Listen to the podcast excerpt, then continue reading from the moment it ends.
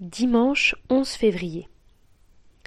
Approchez-vous de Dieu, et il s'approchera de vous. Jacques 4, verset 8. Connaître son ennemi.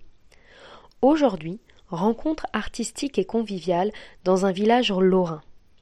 Je veux m'asseoir à une table et demande La place est libre? Oui, me répond-on, si vous acceptez mon chien. Bien sûr, dis-je, et si vous m'acceptez, moi. Je suis alsacien et nous voilà embarqués dans les taquineries habituelles que ces deux peuples adorent se balancer.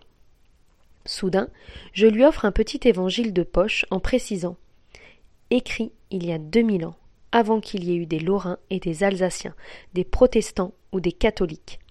L'homme marque un temps de surprise. Il se reprend en disant Je suis athée. Athée pratiquant. Mais je vais le lire pour connaître l'ennemi. Chapeau pour un athée.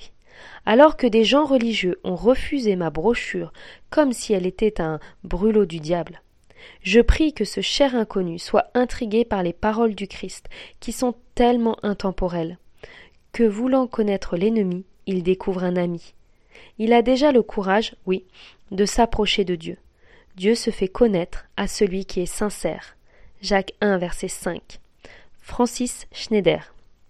Lecture proposée. Livre du prophète Ésaïe, chapitre 55, versets 6 à 11.